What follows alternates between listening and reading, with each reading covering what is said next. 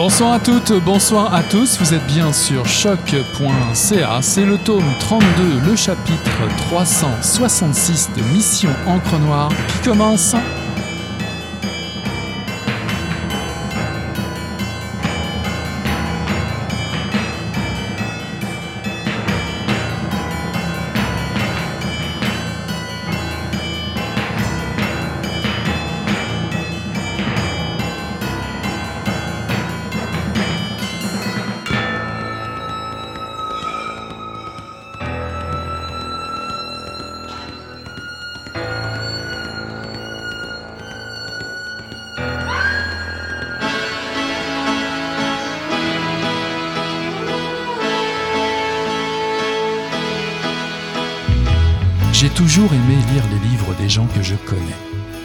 Suivre leur parcours, voir où ils en sont rendus. Je pense par exemple à Antise de Frédéric Bernier. Je me suis reconnu dans ses propos sur l'impossibilité d'adhérer à un habit social, à une identité lisse et homogène. Jetés au monde dans la nostalgie du ventre et de la grotte originelle, nous sommes à jamais sans abri des êtres perdus et morcelés, qu'aucune forme ne peut accueillir de manière absolue sans nous faire violence. Nous sommes des dépossédés d'origine, vivant dans un capitalisme qui tente de nous consoler et de nous illusionner par la propriété. La littérature comme la psychanalyse ne peuvent que courir à leur perte au sens fort, révolutionnaire, d'une résistance au discours du gain ainsi qu'aux multiples thérapies qui ne servent qu'à recharger les batteries en vue de redevenir productif au plus vite. Comme elle, je n'adhère pas à ce rêve de la vie réussie, ni à bon nombre de fictions trop bien ficelées. Je me reconnais dans le fragmentaire de la vie, des séances et d'une certaine littérature. J'adhère à sa non-adhésion. Je m'intéresse davantage à la chute, ptoma, qu'à l'ascension. Bonsoir à toutes, bonsoir à tous. Ceci est un extrait de Ptoma, un psy en chute libre par Nicolas Lévesque, paru en 2021 aux éditions Varia dans la collection Prose de combat. Nicolas Lévesque nous invitait déjà dans son cabinet de psy en 2019 pour dénouer les paroles avec Fora, paru également aux éditions Varia. Thomas en est la suite. La racine grecque de ce mot signifie tomber. Même si l'idée d'arrêter l'écriture avec Fora l'a effleuré, une chose est certaine, et tant mieux pour nous lectrices et lecteurs, l'auteur ne peut se passer de son double écrivain. C'est ainsi que nous sommes conviés à perdre pied, à lâcher prise, à faire face à l'imprévu dans une série de fragments de textes plus surprenants et illuminés que les autres. Nicolas Lévesque nous régale de l'envie refoulée de sa plume de se partager dans une plus grande intimité avec son lectorat. Le tableau La sieste de Jean-François Millet lui sert formidablement d'objet transitionnel pour ce nouvel exercice de libre parole. Je vous invite à vous allonger sur le divan de Mission Encre Noire ce soir en compagnie de Nicolas Lévesque. Bonsoir Nicolas. Bonsoir. Vous êtes psychologue, psychanalyste et écrivain d'essai. Vous avez été finaliste au prix Spirale Eva Legrand en 2020 et au prix littéraire du gouverneur général en 2017 et 2014. Chroniqueur occasionnel à la radio sur la chaîne Ici Première, vous êtes ou vous avez été éditeur et directeur général du groupe Nota Bene, ainsi que membre des comités de rédaction des revues Spirale et Contre-jour. Est-il vrai que vous avez réellement envisagé d'arrêter de publier avec euh, Fora? Oui, oui. Euh, j'ai un rapport à, à l'écriture qui est, qui est complexe euh, depuis longtemps. Euh, j'ai eu l'étincelle, je dirais, de l'écriture euh, quand j'étais en quatrième secondaire. Donc, et, et c'est bizarre, mais tout de suite après, je l'ai comme laissé tomber. C'est comme si j'avais compris que je serais un écrivain, mais bizarrement, j'ai pas donné suite à ça. Et puis ça a dormi. Et puis ça s'est réveillé parfois dans certains cours de littérature. Et puis après ça, je suis allé en psychologie. Puis je suis devenu psychologue. Mais l'écriture est toujours restée là. Mais euh, on dirait que c'est j'ai de la difficulté à avoir un attachement, on pourrait dire euh, constant et sécure là, avec l'écriture. Il y a toujours des brisures, des, des, des ruptures, et puis euh, je travaille fort là-dessus. Puis là, je pense qu'avec le livre Thomas, c'est comme c'est comme si c'est le livre qui vient peut-être solidifier mon, mon rapport à l'écriture. Je pense que ça va tenir bon. Alors Thomas, qui signifie tomber, comme je le disais tout à l'heure en intro, et la suite de, Fora, qui euh, signifie porter. Quelle est la particularité de ce sujet? La chute qui m'a fait évidemment penser à l'une des dernières œuvres d'Albert Camus, où, un homme, un avocat, réfléchit sur lui-même comme un dédoublement de personnalité en se confrontant à, ses souvenirs. Y voyez-vous une parenté d'esprit, une parenté de, démarche? Oui, pense que je pense que c'est mon euh, mon âme foncièrement révolutionnaire qui se cache derrière tout ça, euh, parce qu'au fond, est révolté au fond, parce que quand on s'intéresse à la chute, euh, évidemment, on s'intéresse à, à ne pas garder l'état des choses comme il est. Hein. On veut que, que, l'ordre des choses déraille, qu'on perde l'équilibre.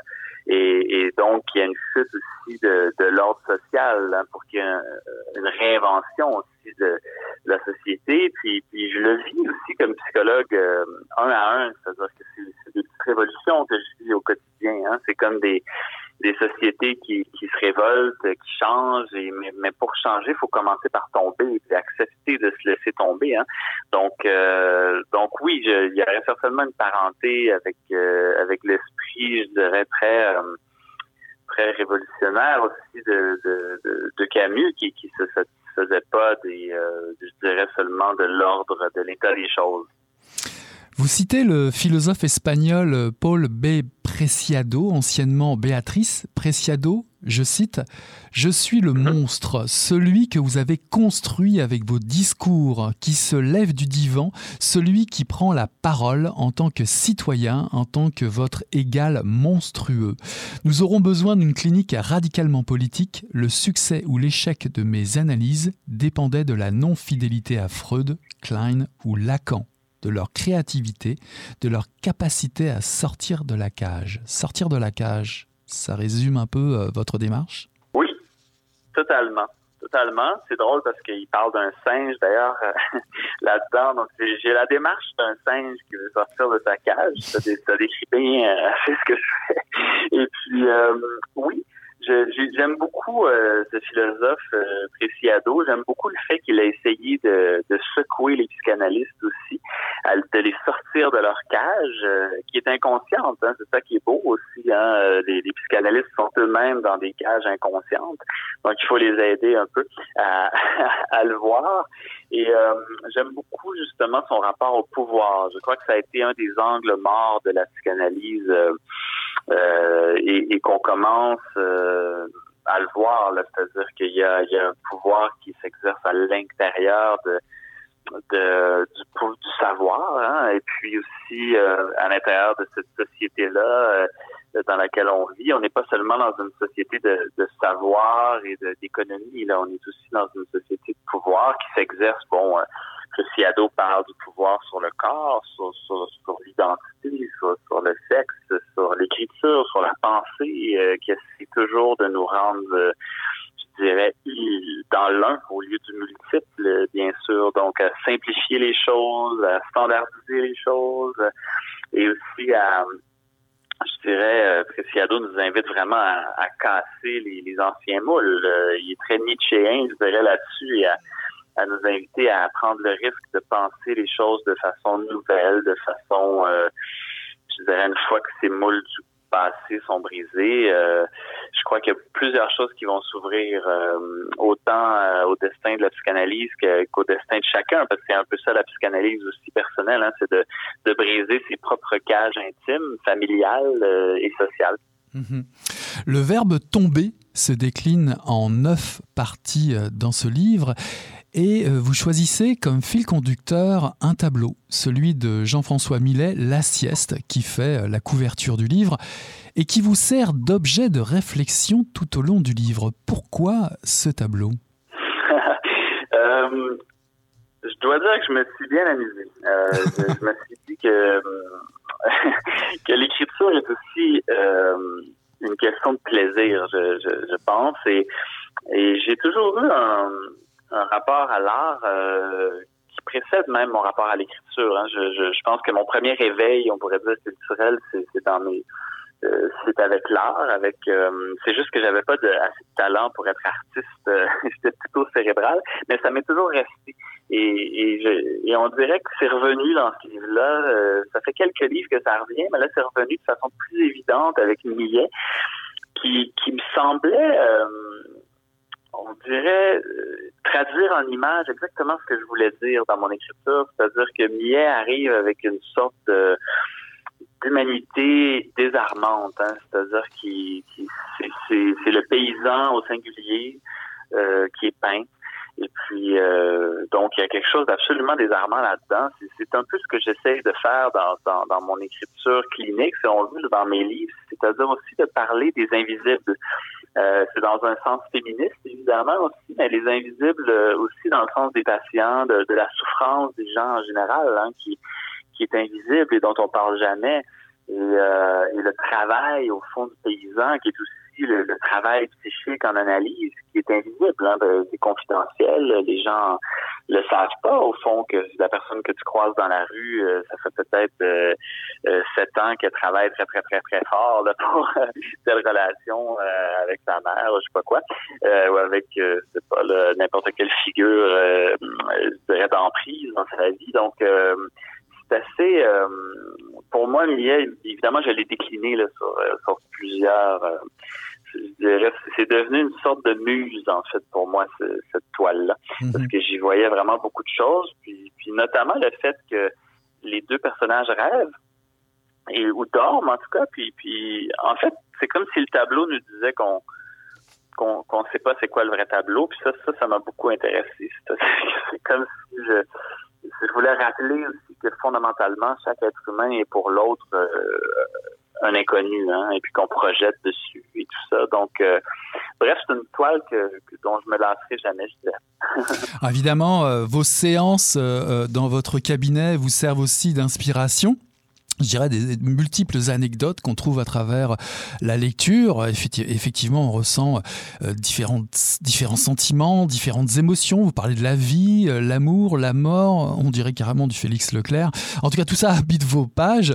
Euh, qu'est-ce qui, qu'est-ce qui relie un petit peu tous ces cas, si, si différents soient-ils? Est-ce que, est-ce que ces chutes mettent-elles en, valeur le, rôle du psy comme un lien essentiel à, la société, je dirais un filet social de secours qui euh, vous apparaît indispensable hmm, C'est bien dit. C'est bien dit. Euh, un filet social de secours, je crois que oui. Je, crois que oui. C'est-à-dire que c'est c'est pour ça qu'on peut qu'on peut se laisser tomber. C'est-à-dire qu'on peut chuter en analyse. C'est-à-dire que c'est là que le psy doit, là où la psy doit être capable de tisser un filet euh, que, que, que, le patient sent assez solide pour pouvoir se, se, se, lancer dans le vide et tomber dedans et, qui, qui, va rebondir, hein, qui va pas passer à travers. Donc, euh, donc oui, puis c'est effectivement les, les sont une création aussi historique, hein, c'est-à-dire que c'est aussi parce que il y a de moins en moins de filets social, qu'il y a de plus en plus de demandes pour les psys. Euh, c'est ça, il y a comme une corrélation directe. Moi, j'ai jamais eu autant de demandes, c'est complètement fou. Puis des fois, je me dis merde, je vais quand même pas remplacer le système au complet. c'est un peu ça aussi qu'il faut se dire. Hein. C'est une bonne nouvelle, les psys, c'est une belle invention, mais euh, je trouve qu'on qu'on en met quand même beaucoup trop sur, sur, les épaules de cette relation qui est formidable. Mais on aurait besoin d'un filet social beaucoup plus large que, que ça. Et présentement, on voit que euh, c'est pas ça qui se passe. C'est comme si on essayait de compenser. Euh, va consulter, va consulter, c'est très bien, là, mais euh, je veux dire, il faudrait quand même qu'il y ait au niveau du transfert collectif, par exemple, euh, quelque chose de beaucoup plus intéressant. Et bref, c'est un des défis de l'avenir. Plus loin, vous déclarez que la relation la plus importante d'une vie, c'est d'être en relation avec absolument rien. Ce qui révèle également peut-être le but de votre euh, écriture, rétablir la relation avec justement le vide dont vous parliez tout de suite. Ce livre, est-ce une sorte de méditation personnelle ou de médiation personnelle hmm. Oui, c'est c'est beau. Euh, je, pense effectivement que j'essaie de ramener un rapport au, sacré qui est euh, qui est un gros mot, le sacré, ça fait peur, hein, mais euh, mais qui est pas un sacré religieux. Hein, c'est un, sacré post-religieux.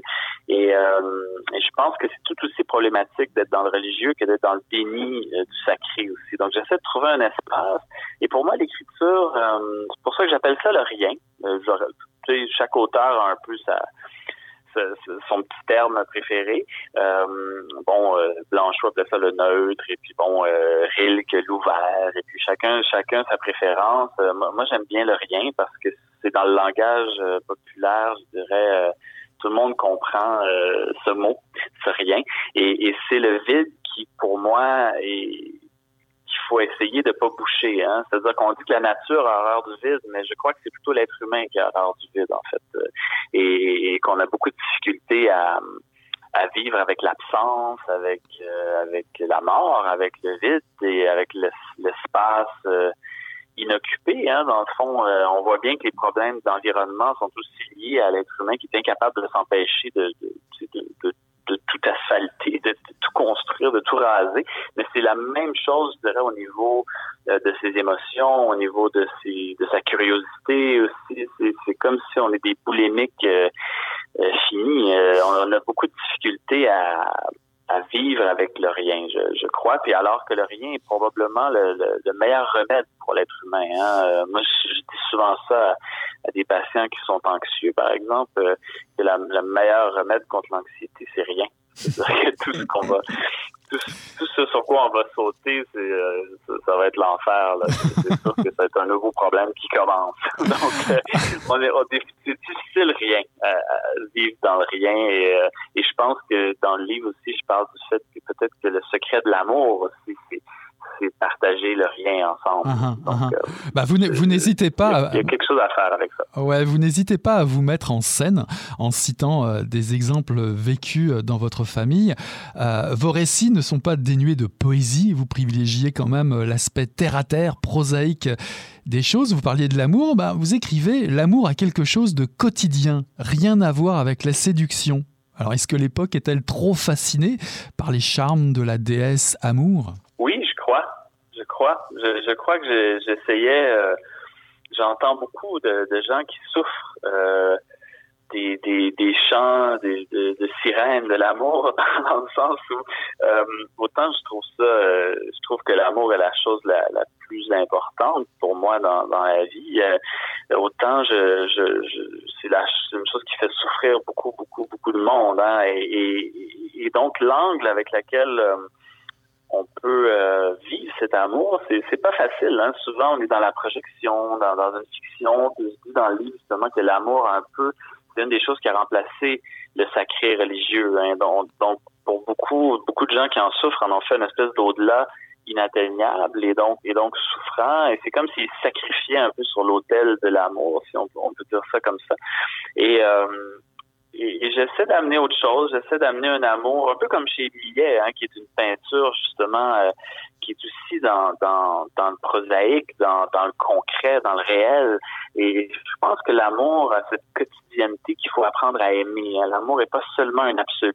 L'amour, c'est aussi d'apprendre euh, en quoi est-ce que j'aime ce sourire, en quoi est-ce que j'aime cette odeur, en quoi est-ce que j'aime cette démarche, en quoi est-ce que j'aime ce, ce, ce côté extrêmement concret de l'autre. Mhm. Et euh, c'est une certaine critique de, de l'abstraction, en fait, que je fais, euh, je bah, crois, dans, dans, ce livre. Pas, je crois pas à l'opposition entre l'abstrait et le concret, là, si, on, si on me suit, là, mais il y a quand même une certaine abstraction, un certain absolu qui me semble euh, à critiquer quand même. Vous écrivez sur votre pratique, la psychanalyse peut sembler moralisante. Il n'y a pas pour elle de vie bonne, idéale, morale. Aux patients de défendre une éthique du cœur. Alors justement, on parlait d'amour. Qu'est-ce que cette éthique?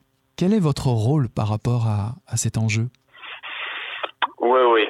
Non, l'éthique du cœur, c'est sûr que moi, je le vois comme... Euh, c'est certain qu'il s'est passé quelque chose dans la culture occidentale. Euh, depuis quelques siècles, on pourrait dire. Euh, et, on est allé euh, vraiment dans la tête, hein, dans, dans, la rationalité, dans la raison. Euh, et ensuite, la raison, on pourrait dire instrumentalisée. Puis là, la science s'est mise là-dedans. Puis là, en plus, l'économie capitaliste s'est mise là-dedans. Et et on vit dans un monde, en fait, euh, de plus en plus machinal, de, plus en plus froid, de plus en plus euh, le règne du spécialiste, du mécanisme aussi. C'est comme si on, on pense les choses en cases séparées, froides, irrationnelles et tout ça. Pour moi, une éthique du cœur, c'est au contraire de, de, de, reprendre une vision de l'humain, si on veut, qui, euh, qui est dans son ensemble, hein, euh, puis qui est aussi à partir des tripes, à partir du cœur, à partir de, de, de l'émotion, puis qu'ensuite la tête est plutôt un outil et, et, non pas une finalité. Et je pense que c'est ça la hiérarchie qui est à renverser, c'est-à-dire que le cœur doit être un peu le, celui qui mène, en fait. Hein. Et actuellement, c'est plutôt la tête qui mène le cœur, mais je pense que le cœur devrait, au contraire, redevenir la grande priorité. Et ensuite, elle se sert bien sûr des outils euh, rationnels qu'on a, c'est pratique, mais c'est comme si on a été un peu, euh, je dirais, on a subi le coup d'état de notre Frankenstein, si on veut. On a comme créé des outils de rationalité, puis finalement, ils ont pris le contrôle de l'humain. Et puis là, on a complètement perdu le contrôle de ces trucs-là. Et il faudrait revenir à, dire attention, c'est quand même une, éthique du cœur qui doit être à la base. C'est la seule sortie pour moi le vers euh, la question du climat, de l'environnement. Je pense que ça doit partir du cœur. Il n'y a aucune rationalité qui va venir à bout de, ça, je crois. Euh, ça, doit quand même partir du cœur. C'est la même chose pour les soins. Euh, le système de santé s'écroule par cette technicité, en fait. Mhm. Euh, mhm. Donc, les grands enjeux, je trouve, de notre époque, et ça, c'est pas moi qui le dis, c'est Nietzsche l'avait dit bien avant moi, c'est, qu'on c'est qu'on manque de cœur, tout simplement. On, l'a perdu. et notre cœur est, soumis à une, sorte de, rationalité qui, nous domine complètement. Évidemment, vous tenez un, langage militant anticapitaliste, hein, c'était déjà le cas dans, Fora. Euh, vous militez évidemment pour la défense d'un système public de soins et d'éducation qui, serait, euh, qui serait plus accessible. Euh, vous écrivez le, plus grave problème de la psyché québécoise, ne pas parvenir à se voir comme elle est, préférant se projeter dans un moi qui a du potentiel, dans un autre monde, dans un autre temps. C'est un regard critique sur une génération euh, vieillissante qui se contente de garder ses, privilèges en quelque sorte? Oui, c'est certain que tout à fait.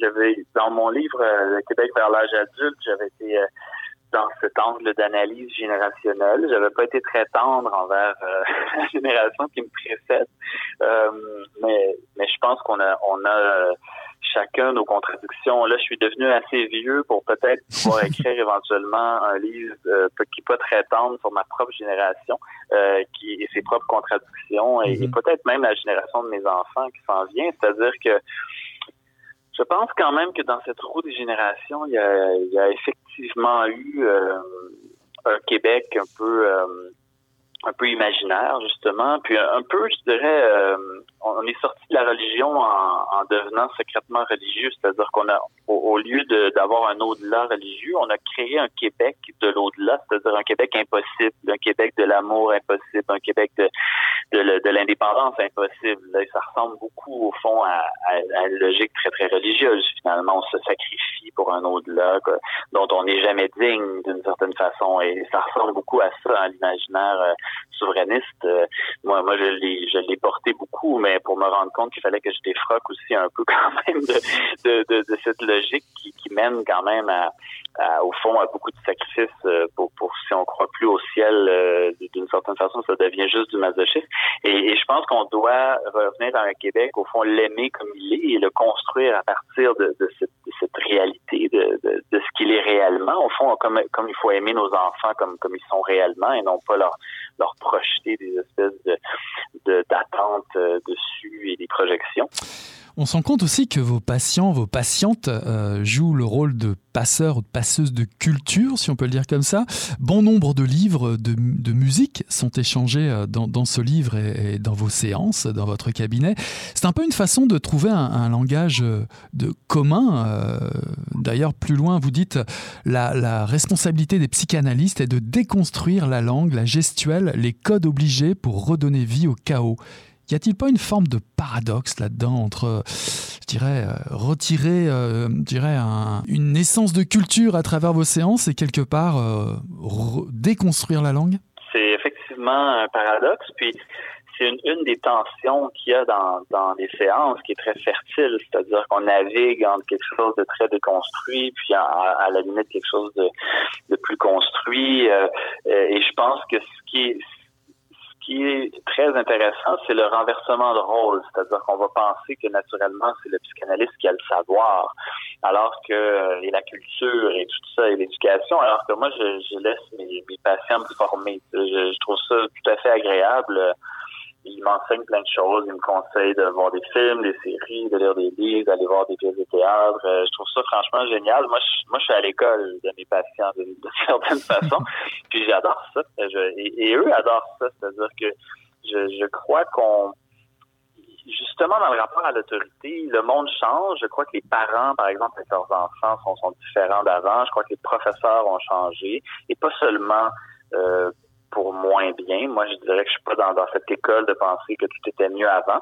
Et je pense que ça change le rapport psy avec patient, c'est-à-dire que je, je c'était très autoritaire quand même l'idée que c'était seulement le, le, psy qui avait une certain, un certain pouvoir d'interprétation juste, si on veut, et puis qui avait la culture et le savoir et tout ça. Donc, euh, en renversant ça, ça, ça crée des choses franchement très intéressantes. Je, je, et donc, l'idée, c'est de jamais laisser les positions se cristalliser, de toujours garder un certain mouvement, autant dans la langue, hein, tu parlais de la langue tout à l'heure, autant la langue se défait en séance, elle devient soit euh, très populaire, tantôt très poétique, tantôt uniquement euh, une sorte de chaos émotif. Euh, tantôt les gens vont, vont bégayer, vont, vont se tromper de mots. ils peuvent être aussi très très articulés à certains moments. Donc moi, je garde toujours à l'idée que, mon rôle, c'est de garder les choses en mouvement et, et, de les empêcher de se figer. Donc, euh, c'est un peu comme ça que je vois ça. Pour finir, euh, vous avez ceci en commun avec le dernier livre de Martine Delvaux, Pompière et Pyromane, lorsque vous dites Il faut aimer le monde avant de vouloir le changer. Il faut entretenir les braises de la révolte. Il faut être soi-même en feu pour lutter contre l'avenir incertain et le climat de peur qu'on nous propose. Pompier et pyromane, ce sont des rôles à votre mesure? J'aime beaucoup euh, cet extrait, je m'y, reconnais beaucoup. J'aime beaucoup Martine aussi d'ailleurs. Euh, c'est, oui, je, je pense que euh, d'ailleurs il y a un passage dans mon livre qui parle du feu justement euh, et euh, je, je, je pense qu'effectivement, je, je pense qu'il faut aimer le monde, oui, avant de le changer. c'est un peu ce que je disais par rapport au Québec, c'est-à-dire que je, sentais que on avait essayé de faire l'indépendance avant d'aimer le Québec. C'est un peu ce qu'on fait quand on quand on euh, manque de confiance. Hein? C'est comme si euh, avant de s'aimer, on essaie de changer, de, de, de, se changer de plein de façons. Et c'est vrai que tout mouvement révolutionnaire doit, doit se faire d'abord par le cœur et par un certain amour. Hein? C'est, c'est par un amour de la nature, c'est par un amour des humains aussi que qu'on va pouvoir euh, changer tout ça. Et cet amour, c'est du feu, c'est certain que c'est du feu. Et euh, évidemment, le feu euh, est source de, de, de, de, foyer, de réconfort, de sécurité pour l'être humain, hein, et mais peut aussi être, euh, il peut perdre le contrôle de son feu aussi l'être humain, puis euh, tout brûler d'une certaine façon. Donc c'est certain que métaphore du feu là est très intéressante. Hein. Je, je crois qu'il faut aussi autant il faut avoir du feu, mais autant il faut aussi savoir contenir son feu. Euh, et ça c'est pas euh, c'est pas simple. Hein? Comment on peut être à la fois enflammé et euh, savoir bien utiliser ce feu-là, bien en user avec sagesse. Voilà, voilà, voilà la tâche. En tout cas, voilà au fil des fragments de votre lecture euh, que vous allez découvrir très bientôt, je vous le souhaite, lectrice et lecteur. Euh, l'auteur se livre encore une fois comme jamais sur sa pratique, sur le temps, l'amour, l'art, la pandémie, le Québec, le deuil, le rêve. Et cela fait du bien à vous d'engager une discussion avec absolument personne, si ce n'est vous-même, Thomas un psy en chute libre par Nicolas Lévesque paru en 2021 aux éditions Varia dans la collection Prose de combat. Merci beaucoup Nicolas d'être passé à Mission Crenoir. Je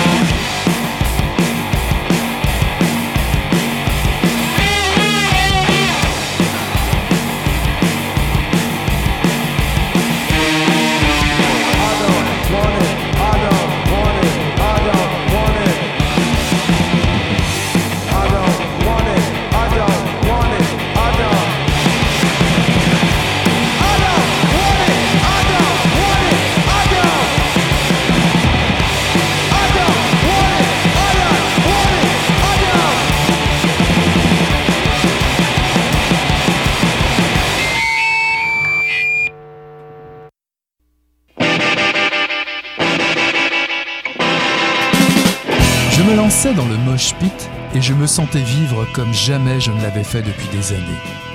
Et je me suis relancé avant-hier avec cet ami que t'as connu, celui qui lisait tout le temps des romans français et qui me faisait découvrir Godard et Gainsbourg. Et j'ai souri, en laissant mon corps heurter celui des autres, la sueur partout, l'odeur de l'anarchie qui fonctionne pendant une heure et quart et pas plus. Et j'ai souri tout du long. Et j'ai redécouvert qui j'étais quand t'étais là. J'ai senti que tout cela n'avait rien à hasard. Mon hyperactivité conceptuelle est née avec des bleus sur les biceps. Et quand je te dis que je ne veux pas être le vieux sage du Québec, c'est parce qu'au fond, je dois accepter que je ne suis pas toi, papa. Je ne suis pas celui que t'imaginais être, celui que j'ai essayé d'être. Je suis punk philosophique. Non, je suis punk tout court. Je ne serai jamais philosophe. Je me fous de l'autorité des autorités. Je me fous de Meller. Je préfère une punk tatouée qui skunk à la beauté au sens classique. Je me fous de la beauté classique. J'y préfère le brutalisme hard edge. J'aime la sueur et la moisissure qui sait que tout ne dure qu'une heure et quart. Après, c'est foutu. Après, ça s'écroule. Les lumières s'allument. La laideur reprend le dessus. La laideur gagne toujours. Je n'y peux rien. Et toi non plus. Même si tu peignais par-dessus le monde en entier avec un ocre doré parfaitement valeureux et brave, la pourriture reviendrait au galop. Tes couches d'en dessous sont plus importantes que tes couches lustrées du dessus. La profondeur est la profondeur de la laideur et de l'échec. Notre échec national. L'échec des nations. L'échec tout court. Le Xanax qui l'emporte sur le rythme. Ceci est un extrait de Pays barbare par Jérémy McEwen, paru en 2021 aux éditions Varia. L'auteur est philosophe et essayiste. Il fait un constat comme on tire un trait définitif. Le Québec est gouverné par les hommes de la génération de son père. Ce père qui est en quelque sorte le personnage principal de ce livre auquel il s'adresse. Un truchement habile qui permet d'éplucher le conservatisme québécois porté au pouvoir en 2018 et qui permet à un politicien tel François Legault d'appeler à voter pour un pouvoir conservateur aux dernières élections fédérales et ce, de manière naturelle et décomplexée. Jean McEwen était un peintre québécois né le 14 décembre 1923 et décédé le 9 janvier à Montréal. Influencé par l'impressionnisme et Paul-Émile Bordua, il sera plus tard inspiré par l'expressionnisme abstrait de Jackson Pollock, Sam Francis, Marc Rothko et Jean-Paul Riopel. Le 6 septembre 2018, 20 ans après sa disparition, son fils lit une lettre à son père sur les ondes de Radio-Canada à l'occasion de l'exposition Poème barbare à la galerie Simon Blais. Puisque tout est dans tout, j'accueille Jérémy McEwen ce soir pour déplier l'origami forcément étonnant de ce livre. Bonsoir Jérémy. Vous êtes essayiste, vous avez publié Philosophie du hip-hop, Avant je criais fort, vous êtes chroniqueur, Radio-Canada, Clin d'œil, et professeur de philosophie au collégial. Comme l'indique votre bio, vous défendez un multiculturalisme francophone québécois et refusez de penser l'identité dans la nostalgie. Alors cela tombe bien, le sujet est au cœur de cet essai, Pays barbare. Dans quel sens aborder ces deux mots? Alors déjà, pays, c'est toute une affaire.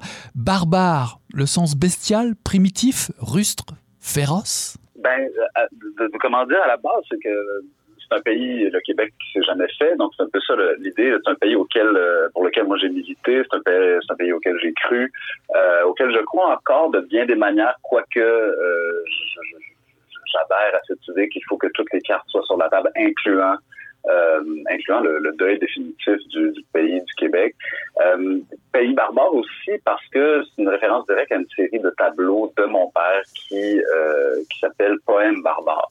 il avait commencé à peindre très librement vers la fin de sa vie des tableaux qui détonnaient pas complètement, mais quand même pas mal avec ce qu'il avait fait avant. Puis il y avait une, il y avait une cliente de son galeriste, Simon Blais, qui, euh, en voyant les, tableaux, avait dit oh c'est bien barbare ces nouveaux tableaux. Puis mon père avait pris ça, euh, avait pris ça pour du cash. Il avait, aimé le, qualificatif. Donc il avait dit ben, je, je, je, l'assume, puis j'appelle mes tableaux poèmes barbares. Ouais, les tableaux, on y reviendra un petit peu plus tard, puisqu'ils font partie aussi intégrante de cet essai. Poème barbare, c'est d'ailleurs la dernière série de tableaux de votre père. Votre préféré, écrivez-vous. Qu'est-ce qui vous a inspiré de, de, plus dans, ces tableaux? Pourquoi cette série en particulier vous parle plus? Euh, ben, Plusieurs raisons, mais la principale, c'est que j'ai connu l'homme qui, qui, a peint ce tableau-là. Euh, les, tableaux les plus connus, les plus cotés euh, de mon père, c'est des œuvres des années 60. Je n'étais même pas né, là, donc il m'a eu plus tard dans la vie. Je suis le dernier enfant de son deuxième mariage. bon, quand, j'étais tout petit, quand j'étais jeune, il peignait, mais je comprenais pas trop c'était quoi. Tu bon, de, l'art abstrait quand on a 8 ans, c'est pas évident. Mais là, à la fin de sa vie, j'avais 18 ans, il peignait ces tableaux-là que j'arrivais à comprendre. Euh, je pouvais lui dire, il me demandait, là, il me demandait honnêtement ce que je pensais des tableaux. C'est la première fois de ma vie qu'il me le demandait. Puis j'aimais ça parce que, autre raison, euh, c'est vraiment il y a une liberté. Il y a quelque chose de très euh, j'ai envie de dire, c'est comme, un, comme une symphonie très sérieuse, là, ces, tableaux de, jeunesse. C'est-à-dire que c'est comme des magmas, tu sais, il y a une espèce de côté très apaisant, il y a, c'est monochrome très souvent. Alors qu'à la fin, il se permettait de, de, de, mélanger les couleurs beaucoup plus. Il y avait toutes sortes de du blanc, du mauve, du orangé, du gris, tout ça dans le même tableau, puis des, associations étonnantes, mais qui fonctionnent. Tu sais, il y avait il y a quelque chose d'enjoué, euh, de libre, de, de léger, de, qui ressemblait à sa personnalité. Tu sais, euh, il n'a pas été comme ça toute sa vie, mais à la fin de sa vie, il était quelqu'un de fondamentalement euh, heureux puis joyeux, puis c'est la joie qui, transparaît à travers ces tableaux-là. Je citais en préambule la lettre à Radio-Canada euh, de, de, de, cette lettre euh, qui s'intitule euh, On dira on, dira papa, me semble-t-il, qui fait suite à, l'exposition Poème barbare à la galerie Simon Blais en 2018.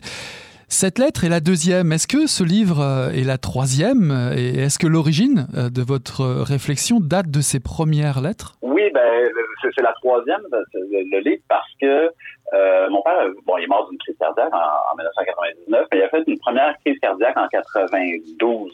Euh, ma mémoire est bonne, puis moi j'ai bon j'ai 12 ans à ce moment-là, puis j'avais écrit un poème ben, d'un enfant de 12 ans, là, tu sais. Fait que de 12 ans à l'autre, j'avais peur qu'il meure. Fait que là, bon, ça a commencé par ça. Le, le, bon, celle-là, il a pu la lire. Euh, il est encore en vie. La deuxième, c'est Rebecca McConnell qui m'a demandé à découvrir mon père. Elle connaissait pas du tout son travail.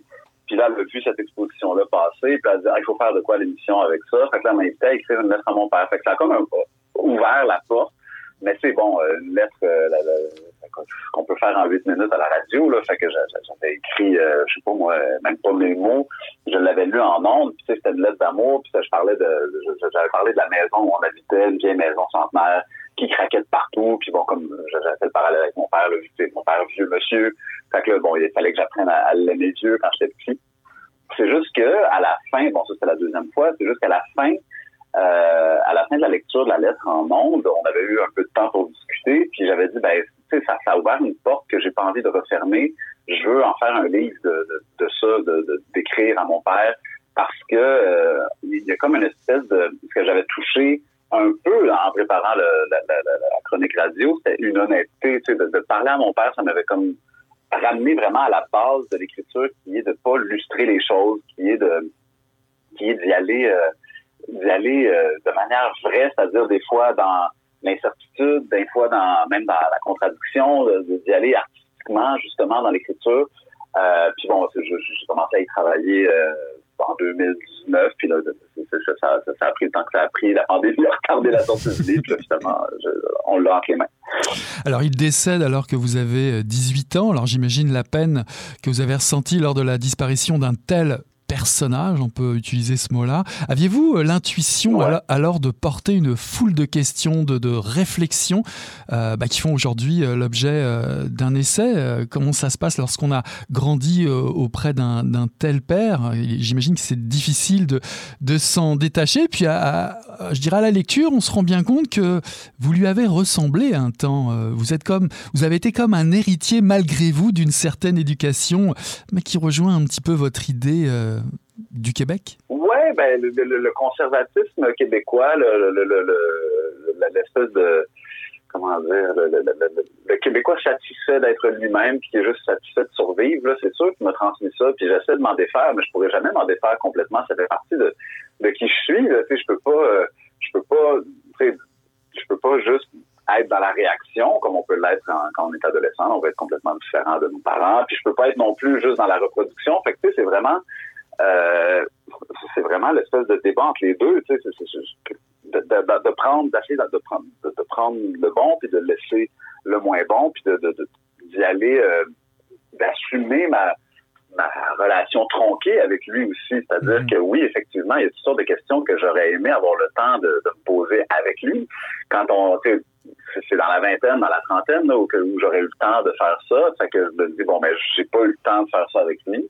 Fait que je le fais à sens unique d'une certaine manière, mais à sens unique pas complètement. C'est-à-dire que l'écriture a permis euh, de vraiment, à chaque fois j'en parle, j'ai l'impression d'être très ésotérique, là, mais je sentais une présence, je sentais que c'était quand même à, double sens, c'est-à-dire, euh, bon, mon père était, c'est un artiste peintre qui, qui, avait quand même un ego assez, euh, assez en forme, disons. Fait que, tu sais, je, je, sentais qu'il aurait été très content de savoir que j'écrivais un livre sur lui. Mhm. Alors, en quoi euh, cet homme, votre père, illustre parfaitement euh, un symbole observable d'un Québec en, en devenir que, que, vous rejetez en quelque sorte. Vous écrivez votre père aurait voté la CAQ. Euh, en quoi ce parti, euh, ce, ce parti, alors en quoi justement ce, ce, ce, ce, parti au conservatisme identitaire de plus en plus affirmé résume euh, parfaitement l'adhésion de, de, la province à son histoire? Ben, j'ai l'impression que euh, le Québec euh, et les Québécois, fondamentalement, souvent ont peur. Ont peur de perdre quelque chose. C'est une peur qui est légitime. Euh, la peur d'être rayé de la map, là, finalement, là, c'est partie du code génétique du Québec. La CAQ se nourrit de ça, c'est-à-dire se nourrit de la peur de la perte de OK, on va conserver des choses, on va, on va garder euh, on va garder une espèce de mythe d'un Québec qui n'a pas vraiment existé, c'est-à-dire euh, blanc, catholique euh, et masculin, on, on, se dise. Puis mon père aurait aimé ça, je suis convaincu qu'il aurait aimé ça, mais il aurait aimé ça pas par conviction profonde, il aurait aimé ça simplement parce qu'il aimait voter selon le vent politique du moment. Puis le vent politique du moment, c'est la, c'est la résultante de, l'échec de la Révolution tranquille. Moi, c'est un peu ça, c'est comme ça je le vois.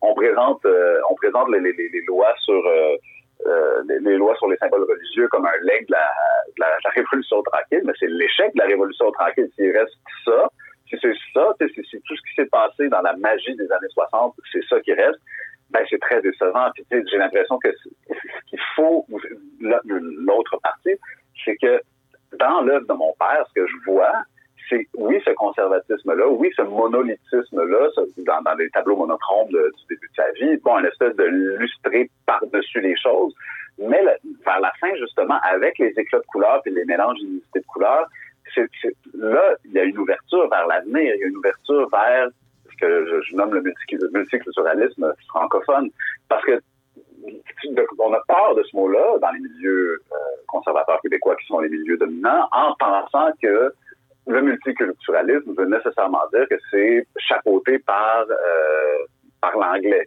Alors que c'est pas du tout nécessaire. il peut y avoir un multiculturalisme qui a pour socle commun le français. Et c'est d'ailleurs, c'est ça qui se passe dans les faits au Québec. C'est ça, c'est ça qui est beau en ce moment, c'est que malgré les discours qui voudraient, euh, qui voudraient nier le multiculturalisme québécois, il existe. Donc, de vouloir conserver, tu sais, ça, ça, ça, va finir par péter. Ça va prendre quelques années. On, on est pogné avec la mot pendant un moment, mais ça va finir par péter, simplement parce que c'est comme d'essayer de, de garder, euh, de, de, contenir le printemps. Le printemps va jaillir de, toute manière. Donc, je vois tout ça dans, dans, dans le travail de mon père, c'est-à-dire une adhésion à, à, un vent dominant, mais en même temps une pousse de printemps qui, qui laisse entrevoir un espoir pour le, pour le futur. Il y a un autre personnage proche, je dirais, d'une figure paternelle, c'est celle de Serge Bouchard, évidemment, que vous avez rencontré en 2013, avec qui vous allez partager euh, le micro à l'émission C'est fou à, la, Radio-Canada Première. Alors vous dites un grand sage du Québec que votre père aurait apprécié rencontrer. Est-ce que Serge Bouchard incarne quelque part le père idéal québécois Puis je à ça cette idée, cette idée aussi dont il faut se débarrasser, dites-vous, celle de la pensée du chef, du leader. vous dites qu'il y a quelque chose de religieux là-dedans. Oui, ben moi, l'ambivalence que, que, que j'exprime vis-à-vis de mon père, c'est une ambivalence que j'ai euh, pas dans les premières années, parce que les premières années que je collaborais avec Serge, j'étais impressionné de collaborer avec Serge. C'était comme une espèce de demi-dieu, puis oh mon Dieu, je suis assis à la même table que lui, puis c'est non formidable. Mais vers la fin de sa vie, puis encore plus depuis sa disparition, ben mon ambivalence, je l'assume plus parce que oui, euh, il y avait des traits de génie, de cet homme-là, c'est certain, là, ne, serait-ce que par son intérêt pour la culture inou, euh, 40 ans avant ou 30 ans avant que les, les, les Blancs s'intéressent à, la culture euh, autochtone au Québec. il a vu où, on devait aller dans la réflexion euh, bien avant bien des gens, euh, chez les Blancs en tout cas. Mais en même temps, il y avait cette figure du chef, il y avait cette figure du sage. Qui, c'est-à-dire que, bon, oui, ok, à propos de, à propos de la culture inou, ben, il était, il était une sommité, puis il fallait le, consulter pour, sur ces questions-là. Il y avait des choses pertinentes à dire. C'est juste qu'il était devenu une espèce de sage sur tout.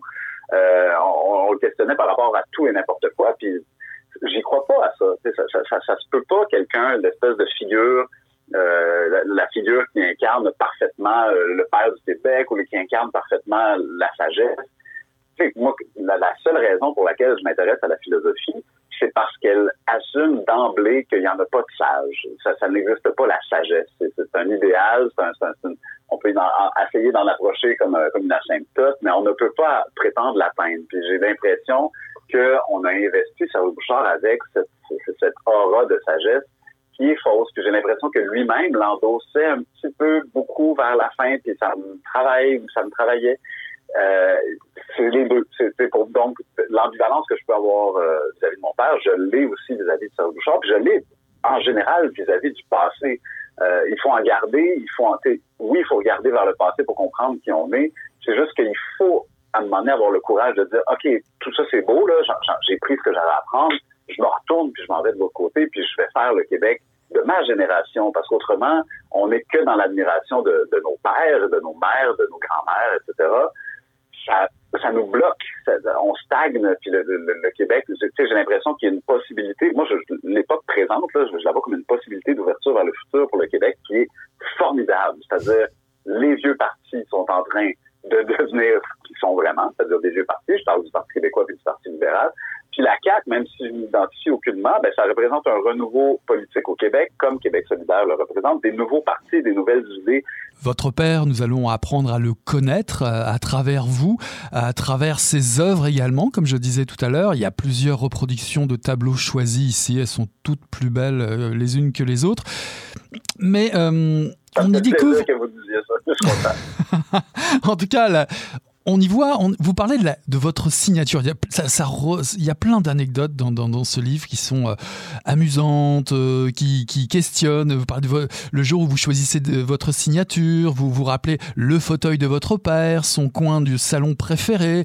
On dirait des, des, morceaux choisis de mythologie à la sauce Roland Barthes, mais à la sauce québécoise. Alors, est-ce que ce livre représente une sorte d'analyse sémiologique et sociologique d'un Québec dont le point d'ancrage serait votre votre, actualité euh, familiale. Autrement dit, est-ce que votre histoire euh, personnelle sert-elle de chambre d'écho pour, euh, je sais pas, pour, pour passer, le passer le bâton pour votre, votre héritier, un fils, un petit-fils, le, Québec de demain? ben, Oui, ben, ben, c'est sûr que j'ai fait le pari qu'en y allant dans l'intimité euh, assumé, je pouvais dire quelque chose vis-à-vis du de l'universel. Tu puis je pense que c'est vous faites référence à Roland Barthes, j'en suis flatté, mais j'ai c'est le pari qui fait aussi, c'est-à-dire d'y aller dans le tout, tout, petit particulier pour essayer de toucher à quelque chose qui peut rejoindre tout le monde.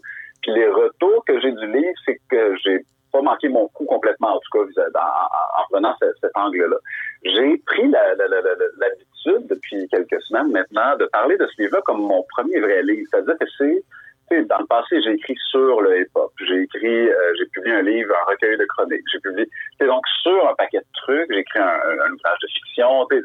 Toujours détaché de moi. Mais là, vraiment, je me suis dit, ok, je vais écrire un essai profondément ancré dans ma propre vie, dans ma propre vision des choses puis voyons où ça me mène. C'est pour ça que je dis mon premier livre, ou en tout cas mon premier essai, parce que c'est la première fois que j'essaye vraiment. Lorsqu'on rencontre Jérémy McEwen, il est impossible de ne pas parler de musique, bien évidemment. Euh, il n'empêche que mm-hmm.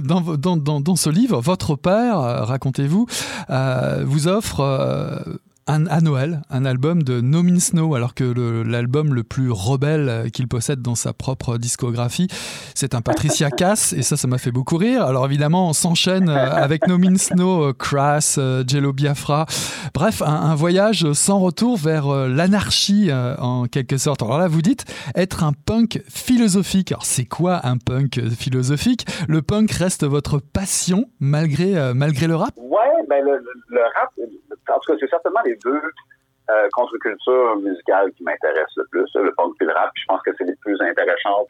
Euh, le fin des années 70, début des années 80, le, bouillonnement new-yorkais, c'est les deux pôles du bouillonnement euh, new-yorkais. C'est le Lower East Side, le punk, Harlem, euh, le Bronx, le hip-hop. C'est la rencontre de tout ça qui, est fondamentalement intéressante. Mais ce dont je me suis rendu compte, pendant que je l'écrivais, je me, je me suis ramassé dans un, je nomme pas un groupe dans, dans le livre, mais je me suis ramassé dans un spectacle de Ludwig von 88, euh, qui était au Francophonie de Montréal. Puis là, je, tu sais, là, je suis allé dans le mosh pit, puis j'ai fait le, le, le, j'ai fait, j'ai trashé, puis c'est vraiment, là, j'ai vécu le truc comme je disais quand j'avais 18 ans. Cette anarchie-là, conceptuellement, me ressemble. Il y a comme une espèce de, euh, de, de, de, de j'allais dire, d'autodestruction conceptuelle, d'autodestruction anarchique qui me parle tellement, là, tu sais, une espèce de comme on, tu sais, vous parlez de Jackson Pollock, bon, ben, une espèce de comme on y va sur la toile, ça donne toutes sortes de trucs enchevêtrés, puis l'espèce de combat euh, du concept contre lui-même finit par faire quelque chose de beau, ben, c'est ce qui me correspond le plus. Euh, le hip-hop, certainement, me, me, touche, me correspond, tu sais, c'est bien bizarre, c'est le contraire.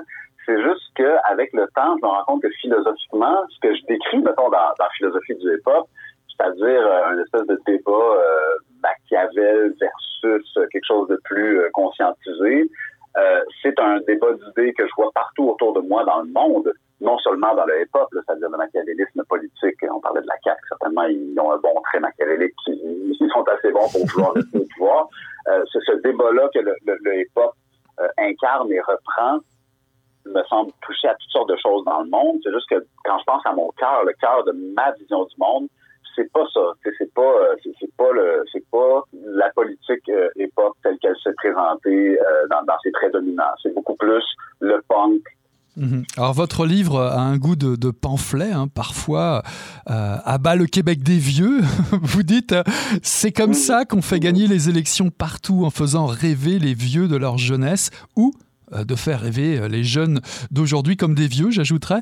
Est-ce que euh, Nelly Arcan. Virginie Despentes, Gélo Biafra, Crass, NWA ou Public Enemy devraient être au programme d'enseignement au même titre que Diderot, Voltaire ou Nelligan, vous qui êtes un passeur de livres, mais un passeur de culture même en tant que professeur? Oui, ben, tout ce que vous venez de nommer, ou presque, j'en parle dans mes cours. C'est sûr qu'après ça, euh, je ne suis pas ministre de l'Éducation, mais certainement, que je vois autour de moi dans l'éducation qui me semble le plus intéressant, ce sont les cours que, oui, ils vont parler de Voltaire, Diderot, Platon, puis nommer-les tous, mais qui vont euh, le plus rapidement possible passer à Virginie Despentes, Nelly Arcan, puis Jello Biafra. Parce que c'est là que, les étudiants, ils voient bien là, que le prof s'identifie plus à ces choses-là. Le prof est plus investi, le prof est plus passionné. Tu puis moi, à partir du moment où j'ai assumé ça, mes cours sont devenus tellement, mais c'est même pas dans la même ligue. Là, quand j'ai commencé, quand commencé à faire jouer du hip-hop, non seulement dans mon cours sur le hip-hop, mais dans mes cours en général. Euh, quand j'ai commencé, je fais lire putain de Nelly Arcan dans mon cours d'éthique. Ça, je ça fait fureur, particulièrement auprès des, des étudiantes. Euh, il y a une espèce de comme oh mon Dieu, là, je suis en train, en train de lire un roman dans un cours d'éthique qui présente la question de la prostitution sans euh, sans m'enfoncer justement du, des, des, thèses éthiques dans la gorge. sais, vraiment, on me présente une situation puis on, on me laisse trancher par moi-même. Fait que d'y aller dans ces angles-là, qui sont des, des, chemins de travers, qui sont des, des qui sont des, qui sont des, d'y aller parler de la tangente, d'y aller, ça parle beaucoup plus aux étudiants, ça parle beaucoup plus aux profs, ça fait des, des, cours où ça lève pour vrai. Là. Pour finir, vous dites la révolution tranquille du monde intellectuel vient à peine de commencer. Inventer son carré à soi, est-ce que pour vous, ben, dans ce livre, c'est un peu l'équivalent d'un endroit à soi de Virginia Woolf? Oui, ben, l'endroit à soi dans, dans, le livre, ça devient.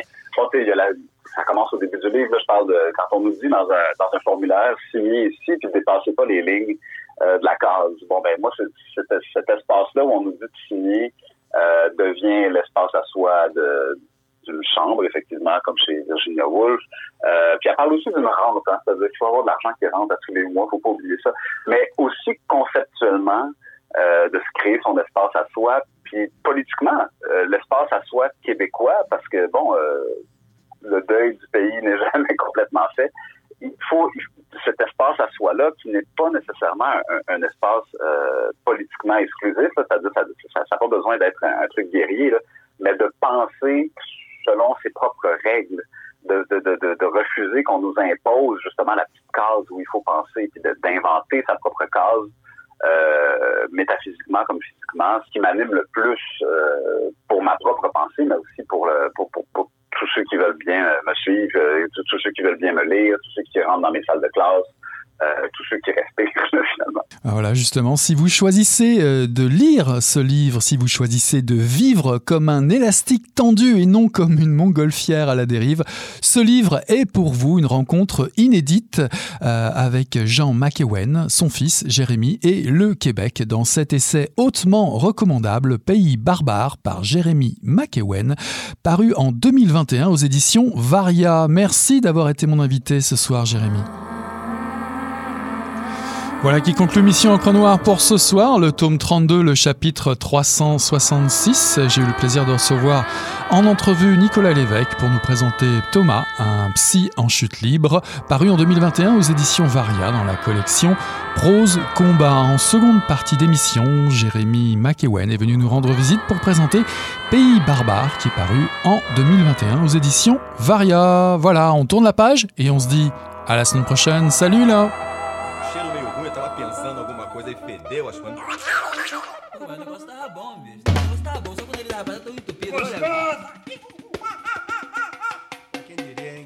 Garbo acabou de irajar, hein? É, mas eu tava falando pra você, né? Depois que eu passei a me sentir, aí o negócio ficou diferente. Jorjão! Vai, garoto! Fala a verdade. Isso tá bom. Não, nem a cerveja que não serve. Ô, Ciro, tira a mão do meu bolso. Agora um arame, um arame ia pegar dentro, ia pegar um gordurame depois, um arame não